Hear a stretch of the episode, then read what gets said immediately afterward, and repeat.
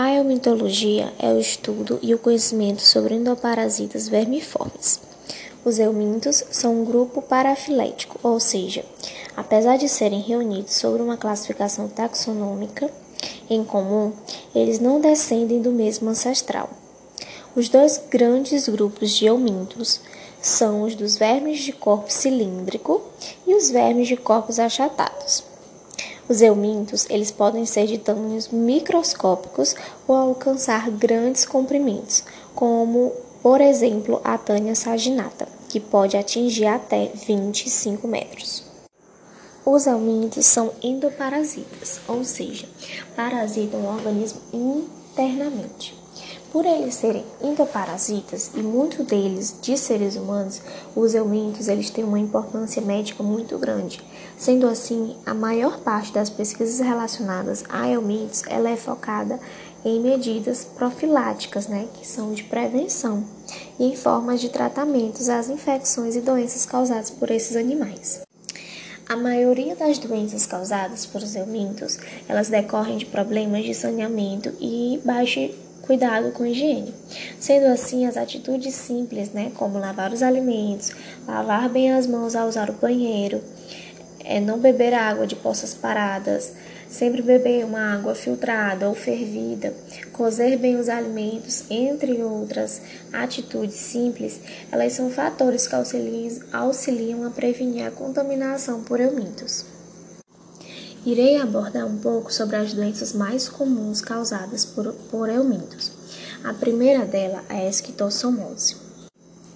A esquistossomose é uma parasitose causada por euminto pertencente ao filo Platyhelminthes, que caracteriza os vermes achatados com ausência de cavidade interna. A principal forma de infecção para o hospedeiro definitivo é o contato com águas contaminadas com cercárias que saíram dos hospedeiros intermediários para a realização do ciclo completo.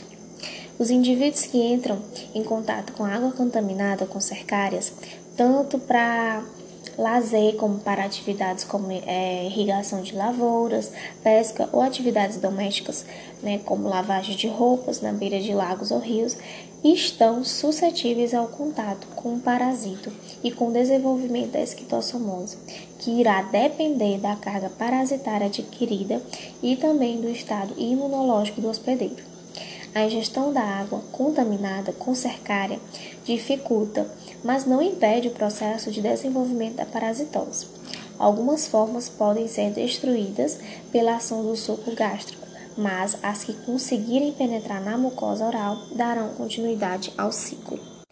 Algumas medidas podem ser tomadas é, para o controle da esquistossomose, mas dependem também do envolvimento populacional e político, principalmente no que diz respeito aos aspectos do saneamento básico.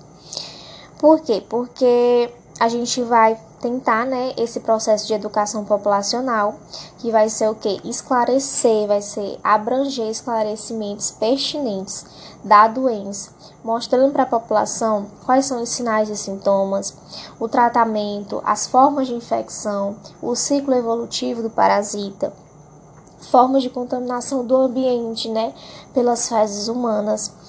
E aí é importante que a educação populacional seja desenvolvida para evitar a realização de atividades em áreas contaminadas com fezes na presença de molusco, principalmente nos horários em que o risco de infecção por secárias é maior. E quando se fala sobre o envolvimento político, se diz respeito ao saneamento básico, as principais medidas de saneamento básico devem ser focadas no tratamento e destino adequado aos esgotos e no tratamento de água utilizada pela população.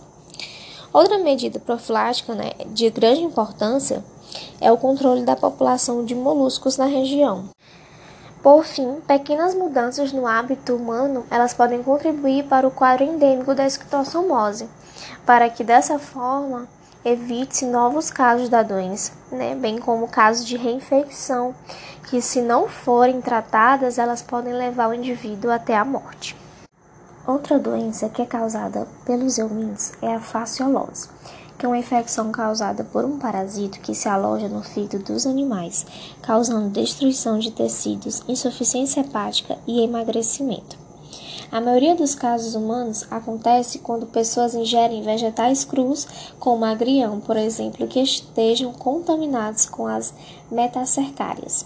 Em algumas regiões do Brasil, essa parasitose é conhecida popularmente como baratinha do fígado. Desinfectar os vegetais, especialmente os cultivados em água e consumidos crus, é considerado prevenção para infecção de humanos.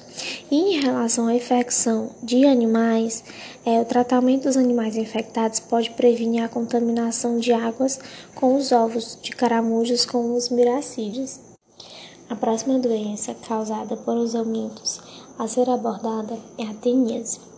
A teníase ela pode ser dividida na tênia solium, que é a tênia do porco, e a tênia saginata, que é a tênia do boi. Elas são vermes achatados em forma de fita que podem medir. A tênia solium pode medir de um, de um metro e meio a 4 metros e a tênia saginata pode medir de 4 até 12 metros. Elas possuem cor branca, levemente amarelada ou rosada. A transmissão da teníase ela ocorre quando o homem, que é o hospedeiro definitivo, ingere carne crua ou mal cozida de bovinos ou suínos contaminados com cisticercos. O controle de teníase e cisticercose ela está totalmente vinculado à higiene pessoal e também ao saneamento básico.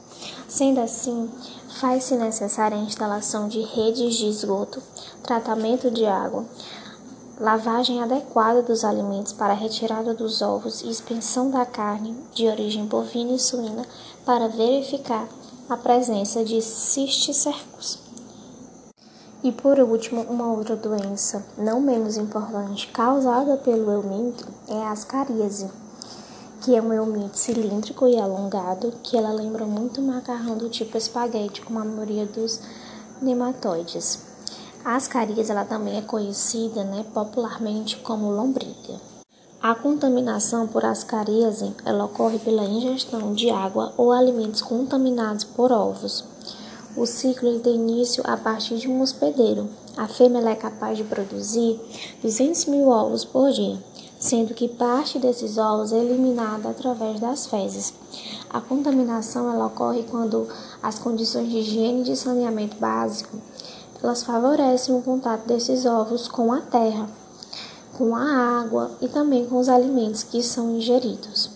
As crianças são a população mais atingida, já que não entendem e, res e respeitam as regras de higiene. O mais importante na prevenção e controle dos nematóides, de modo geral, é a educação sanitária. É preciso que se invista em saneamento básico, em tratamento do esgoto, tratamento da água também, que é utilizada por, é, pelo consumo humano. Então, para toda agente de transmissão fecal-oral, recomenda-se saneamento básico, tratamento de esgoto, melhorias na higienização, higiene dos alimentos, tratamento da água, tratamento dos doentes, orientação para lavagem das mãos antes das refeições, depois de ir ao banheiro, além de destinação adequada das fezes dos animais. Então, essa foi um pouco do resumo sobre os eumintes e algumas das doenças causadoras por ele.